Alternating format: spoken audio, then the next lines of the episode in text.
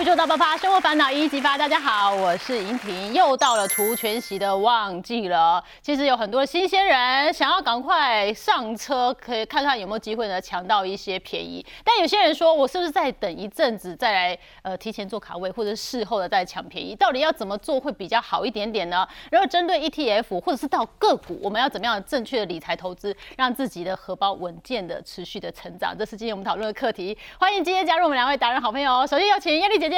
Hello，大家好。还有我们谢富旭主编。Hello，大家好。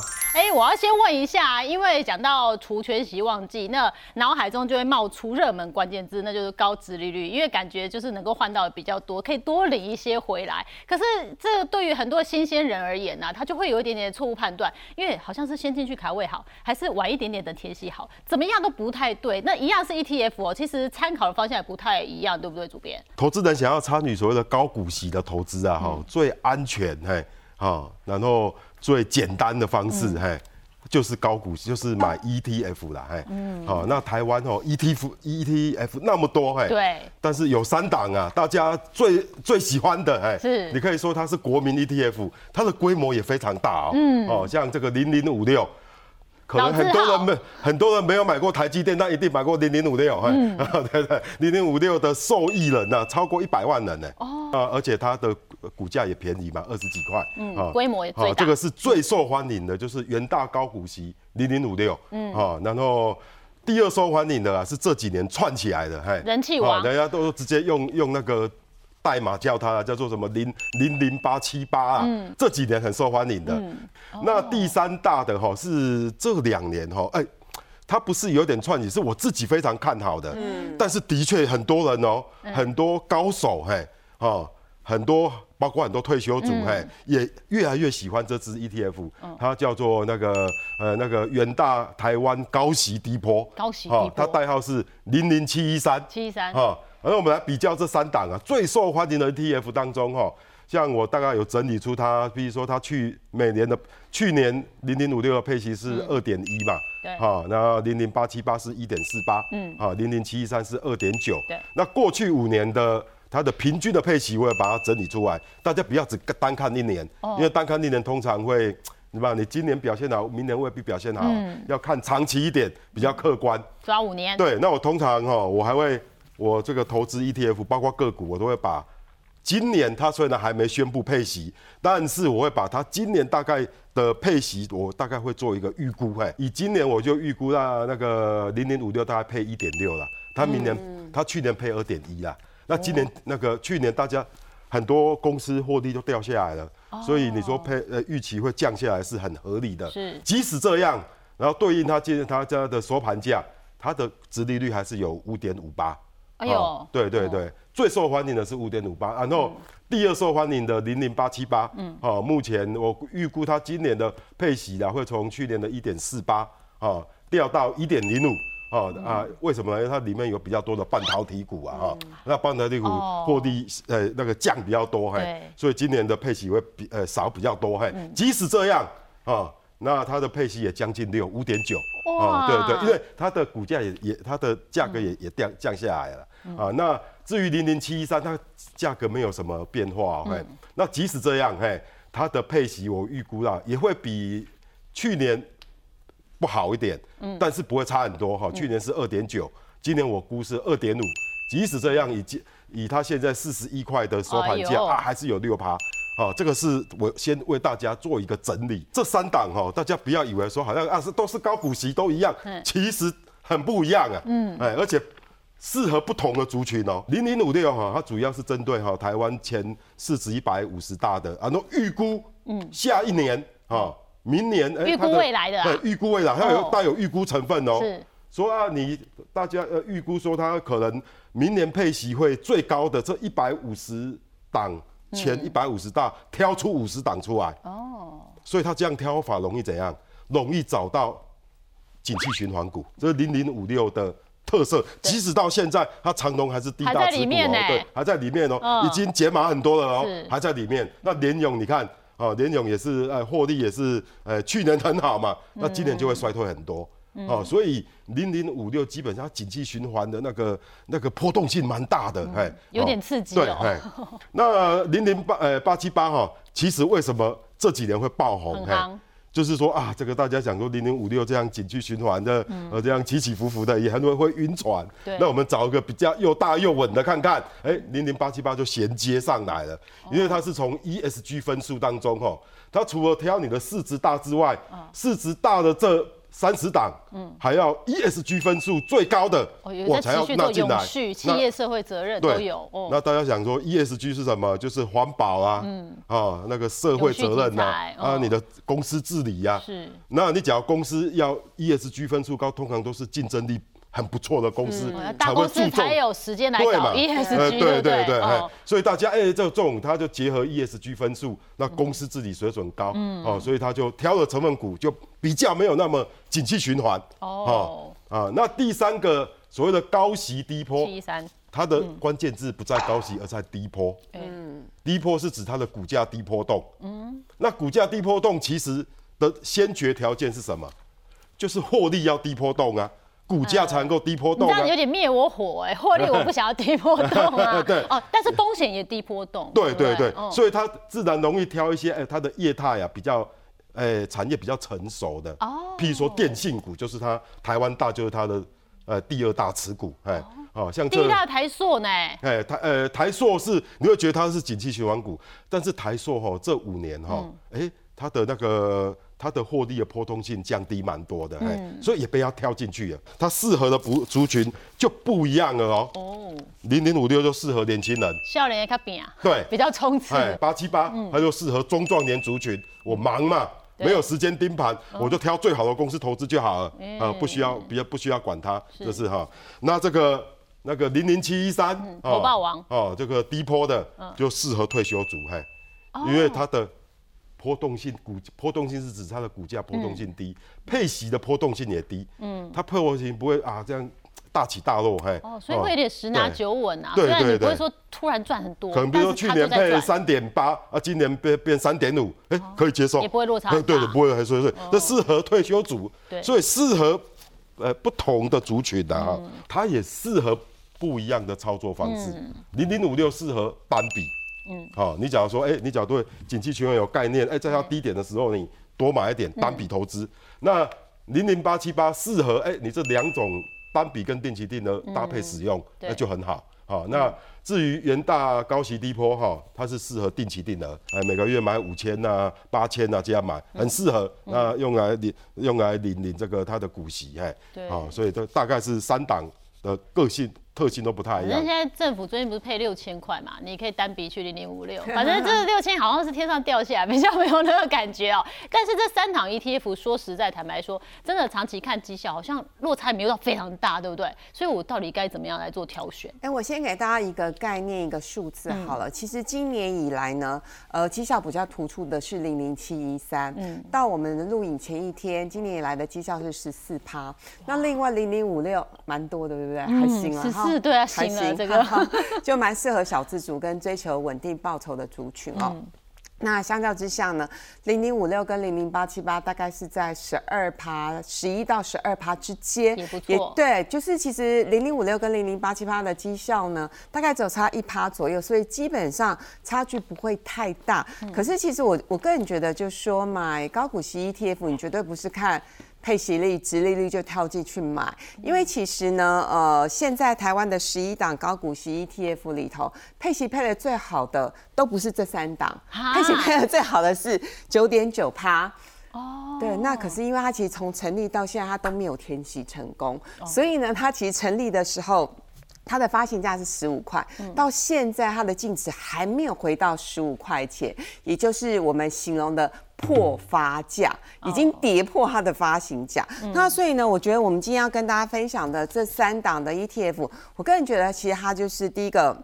时间发行的时间比较久，嗯，然后第二个就是说，当然呃，富旭刚刚已经有讲适合不同的族群，但至少其呃这几年相较之下配息也都比较稳定，嗯，所以呢，我想针对就是有一些呃现金流需求的族群呢，我觉得这三档是可以值得大家来参考。不过我们来进一步来解析好了哦，今年不管是所有的 ETF 高股息 ETF 配息一定会配的比较少，嗯，所以如果真的要我挑下半年最值得投资。的高股息以现况来做评估的话，我还是会挑零零七一三呢。哦，真的？对，因为其实我对下半年看的会比较保守一点点。那待会我们可以详细讲。那主要的原因是因为，呃，根据最新的数据，我们台湾的出口已经连八黑，已经连续八个月都是下跌的一个趋势，而且目前都还没有看到尽头。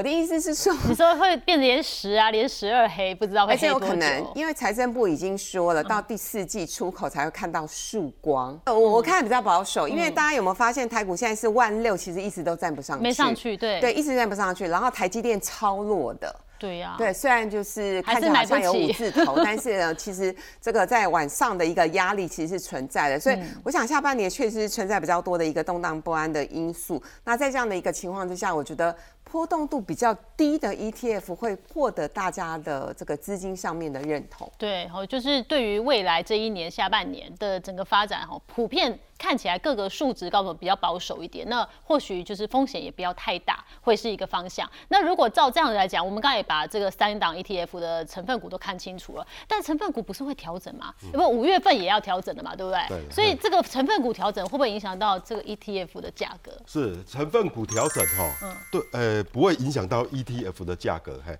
但是会影响到个股哦。的价格，嘿。哦，所以我还是要关注一下它 成分股的调整。所以有些股票的老手啦，哈，他们有一派的操作方式，就是盯紧的这个这些这些 ETF，嘿，他们可能在每半年呐，哈，有些是每一季啊，嘿，在调整权重的时候，哈。哦，他们就会哎找说这个个股上有没有一些机会？因为八七八五月底要调整嘛，差不多五月我们要关注了嘛。那其实像这个零零五六六月十二月嘛，嗯，所以我们最近真的有很多可以关注的。所以像它的调整，我都觉得我自己哎作为一个股市的老马，也很年轻，我是觉得哎，可能这三档有可能哈是会。调整进去，或是调高权重，哎，真的，是联电、联勇跟细创，太好，谢主编已经把他的观察，尤其是联电是我当中你比较看好的，哎，最最看好的。联电，为什么？这三档刚才那个艳丽也有看，给我们秀出它的那个成分股嘛，嗯，哎，联电几乎没有，哎，哎，哎，都叫或是很少，或是很少，是。哦，很少挤到前面。前面十大的，哎，对对，十大几乎是，哎，我上面没有看到它，哦，都没连电吧，对对，ETF 前十大都没有。但是我告诉你，很多半导体公司哦，IC 设计公司哦，今年的获利比去年腰斩甚至膝盖斩的一大堆，但是连电，连电不会，嗯，连电可能去年好像赚。呃，六块吧。哦，是赚的哈，不是肩膀斩，也不是腰斩。那联电今年可获利会衰退，没错，但是应该也有机会到四块那边。所以联电的衰退幅度相对来讲是好很多，连台积电都衰退了。台积电去年，哎，好像赚了。呃，EPS 快四十，呃呃，将近三三十三十七八块嘛，今年大概剩三十三、三十四嘛，也是衰退的。对，哈啊，连电也会衰退，嗯，哎，但是它这次衰退，哎，竟然相对很多半导体公司，嘿，衰退幅度变得变得蛮小的，嘿，哎，它公司竞争力有上来，你看好它？哎，对对，嘿，即使啊，是以直利率的角度啊。哦，联电现在股价不到五十块，嗯，那明年也可能配个两块五、三块都有可能，嗯，殖利率也非常的高，嘿，也可能会被零零五六给挑中啊，哦，对不对？哦，所以我觉得，哎，这个、这、个这个就就会有机会啊。红海也是，嗯，第二看好大概是红海，哦，因为红海发展电动车，哎，本身 ESG 分数就会上升嘛，对，啊，而且今年 N 七要上，哎，对，而且红海的获利。也非常的稳定的，嗯，去年也赚十块以上，今年大家估也可能再挑战一个股板啊，所以它获利也很稳定，而且它的配息之前是有点小气，现在是有有越来越好的迹象，所以殖利率也拉起来了。其实零零五六在上一季调整的时候已经增加很多了，啊，那我觉得它会持续。调高，还会再加码红海。所以我就觉得这样连呃红海啊联电哎就有机在这个调整当中哈。他们可能会受到这些被动型 ETF 的青睐，是啊，那一些股市老马就会呃提前卡位了。那我们为什么要关注 ETF 再换成分股呢？因为这有点像是被动的买盘。就是是。因为券商一定要买到位，所以你当你看到它换成分股的时候，其实呃现在是谢主编的评估哈，就是联电跟红海有可能，但是如果你确定的话，它其实呃前景看好，对，方向上是这样。那这个可能被调高权重，也有可能会被降低权重的。哦，好，哦来来来，我对们点名了。降低权重的就是都叫黑的台塑黑哎，哦，对。对对，你看台塑现在哦，很多是那种，譬如说它是那个零零七一三的第一嗯大持股、哦，那我觉得哈、以后的 ETF 哈、他们现在 E ESG 这个风潮已经在这个所谓的产业界吹起来了，对，然后会慢慢蔓延到投资界，嗯，那 ETF 也会跟进，嘿，所以像这种哦高排碳的产业啊，尤其像欧盟啊，可能过两年之后要现在已经在试办了嘛，要苛征这个碳关税，那这种会对这种船产业高排碳的船产业获利影响比较大，像那个台塑啊、南亚啊、中钢，再加上哦，尤其是中钢，嘿，哦，它已经连续两季亏损了。对，所以它明年的殖利率一定是不好看的，对。哎，好，明年的配息一定是不好看，那可能会被高股息啊，不要说 ESG 啦，光获利就会被它调降了，嗯哦。哦，像这种就要权重会被调小了。哎好，那今年衰退较大的公司当然就更不用讲了，像今年像低润呐、万宏这些的，嘿，哦。啊，获利也大幅的衰退，面板可能要等到明年获利才会转好嘛，但是今年铁定还是大亏啊，啊，航运，嘿。像这种都会可能会被调降，嗯，好、那这可能，呃，持有这些股票的人可能就是要大概要要留意一些啦，ETF 的被动的卖压，哦，可能会慢慢的出涌现，嗯，然后增加权重就是活水要进来，所以这这个我们可以从 ETF 的调整成分股来看看接下来个股的一些发展。听到高息 ETF 啊，真的是人人爱，可是有个小小副作用，就是时间拉长，你会觉得好像长期绩效稍微没有那么的厉害。呃，尤尤其你看零零五六好了，如果要跟大盘比的话，呃，当然有机会赢大盘，但是你看有时候加变呢，打平差不多，有没有什么办法调整一点买法，让我可以赚更多一点？是哈，其实哈，零零五六是最受欢迎的 ETF，、那其实就像你讲的，嘿，它的绩效哈，还真的是输大盘一点点，虎啦，对，输 你只要跟大盘比嘛嗯。哈，真的是输输大盘，因为就像我们刚才所分析，里面有太多的的那容易挑到景气循环股。啊，所以你要稍微懂得买卖的技巧，啊，那这边我为大家整理一下，它长期的绩效大概是怎样？像今年从年初以来啊，哈，哎，那个我们大盘大概涨了十点二趴啦，嘿，那这三档 ETF 表现都还可以啦，啊，像零零五六大概涨了十一趴，啊啊，那那个零零八七八呃涨了八点六。然后零零七一三，哎哎，还超过大盘呢，反正最稳的还稍微超过大盘。是，这可能跟今年大家预期景气不好哈，那资金往那种比较稳定的股票流入，不是嗯。ETF，往比较那种哦个股呃个股个股。的哈稳获利稳定的股票，所以他们那个股价表现都不错。嗯，好，那以过拉长一年呢哈，大盘大概跌五趴多。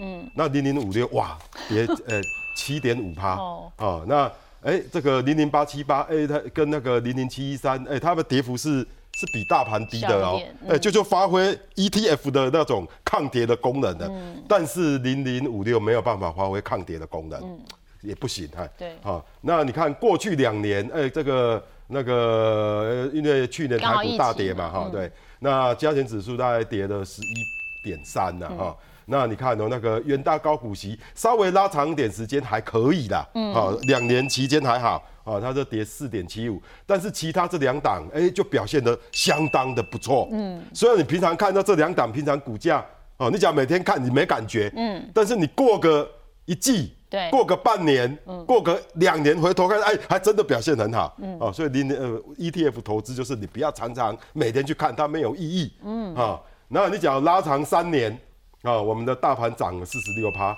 哎，元大高股息还真的不如大盘呢，嗯，啊，这个哎表现呢还是逊于大盘，哎，是。那但是你看那个啊，因为零零八七八成立不到五年，没有办法比较了，对。哎但是哎713你看这个七一三黑马来了，哦，八十一趴，嘿，哦，大家想说我这个都以为是 key 错哎哎，就是真的哎，八十一趴，大盘才四十六 而呃已。是真的，我还这做个呃做 Double check 一下。check，对 double check 好好，当然反而这个大家觉得呃你这个不是股价如一条死蛇一盘死水一样，反而这个这个路遥知马力呀啊，三年起来它的绩效是还蛮惊人的，嗯所以呢，我们到底什么时候进场会比较好一点呢？哦，什么时候进场？其实 ETF 哈、这个进场 ETF 最大的优点是什么？你知道吗？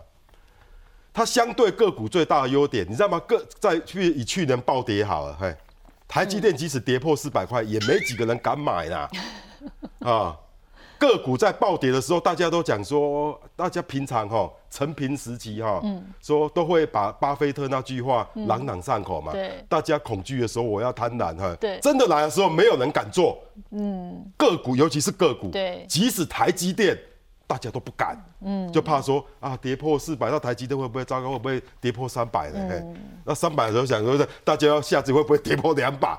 哎，所以永远都自己会吓很难呐自己啊。除非你对台积电有深刻的研究，嗯，哦，像我有深刻的研究，我的确在去年，嘿，三百七一直在没有，四百多，哦。哎，真的接了几张台积电，哦没办没办因为有有深刻的研究，敢接，嘿，但是没有人有对个股有这么深入的研究。你 ETF 最方便的就是优势，就是它是一篮子股票嘛，对，不符合它的标准就把你踢出去啊，把符合标准的塞进来，嘿，哎，所以它最大的优点就是，哎，在重挫的时候你买 ETF 你不用怕，你就把 ETF 你有兴趣的 ETF 把它的年限调出来，嗯，所谓年限就是过去过去一年呐，哈，哦，这档股票或 ETF 它交易的平均价格，股价涨高于连线就是多头啊，低于连线就是空头来临哈。通常这是最简单的定义了啊。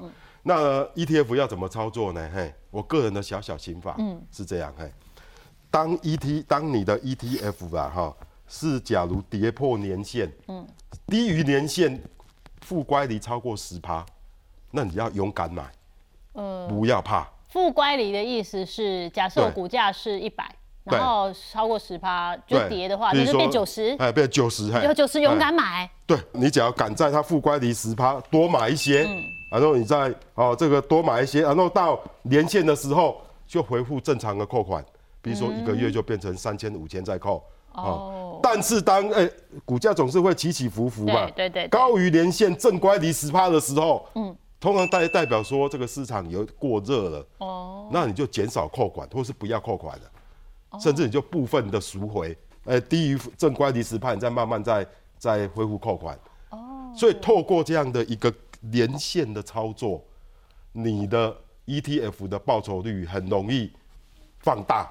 变成一倍，以这档最差的好了，好三年赚看四十1656一趴也不是一点哦，哦，对耶，三年赚十一四十一趴，代表一年赚十十二三趴哎。对，何况我现在用很聪明的方式，超过那十二。那我假如说用这种连线操作嗯。法，你你放大一倍，嗯，那你整的一年可以做八十，你只要长期的一年逼近二十趴，24%哎，哇。股神巴菲特生涯五十年来的的长期报酬率，年报酬率也不过二十趴而已啊。那很多人对看线图真的有障碍，那有没有更简单一点的方式？叶丽姐，有，我就想说，傅旭一定是教大家很他那个困难的 Polo 级的，对对，他 Polo 级的嘛，老马嘛，对不对？我这个方法比较简单。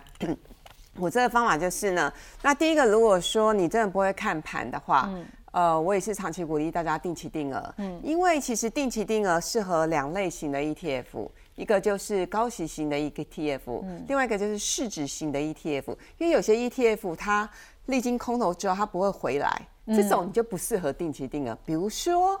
我们最近就有一档 ETF 下市是元宇宙的概念，哦我就不讲哪一家了，好不好？大家都是好朋友。好，那总总之呢，我要讲的是说，定期定额的方式，高息型的适合，市值型的也适合。那因为我们今天的主题是在高息型，所以呢。呃，除了这个定期定额之外，我们也要教大家单笔的加码的时间点，还有单笔的操作的一个方式。嗯，那单笔的话，我的方法会比较，就是说这个方法是适合一般观众朋友，大家可以去找去看，就是不管是零零五六、零零八七八，你的净值的高点，嗯，好，每跌十到十五趴，你可以加码一次。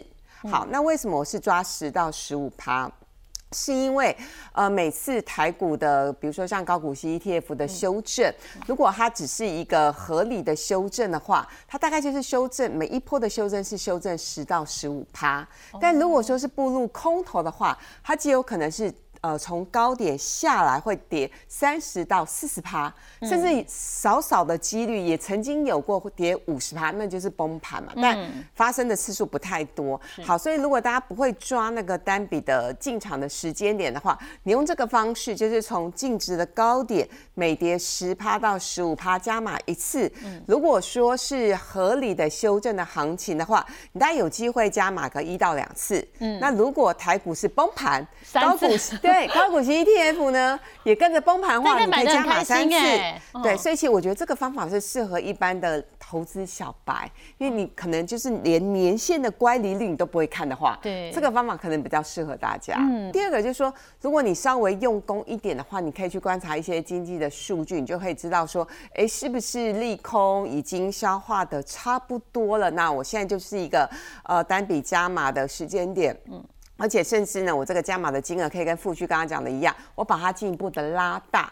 那我觉得这个就有一点点难度了哈。比如说，对，比如说像我们最近大家都在讨论的半导体的库存，理论上应该是要在第三季呃完全的解决。哎，可是我最近听到很多业者跟我说，第三季看起来是旺季不旺的现象。哦。对，那所以呢，现在是不是单笔加码的好时间点？大家就可以再想一想。嗯。然后接下来这两个其实就是。呃，如果说你认定现在是多头的时代，你当然要在它除夕前十五天、除夕前一个月，你就要先卡位。